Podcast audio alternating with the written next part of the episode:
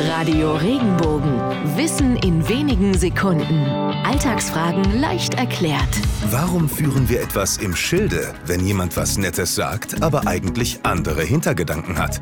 Schilde passen zu Rittern, ganz klar. Und im Mittelalter war es üblich, dass Adelshäuser ihr Familienwappen auf dem Schild, auf Fahnen und Helmen zur Schau trugen. Schon von weitem war das Wappen zu erkennen und so konnte jeder sehen, was der andere im Schilde führte. Allerdings gab es schon damals hinterhältige Typen, die ein Schild mit einem gefälschten Wappen vor sich hertrugen und dahinter eine Waffe versteckten. Die führten sprichwörtlich was Böses im Schilde.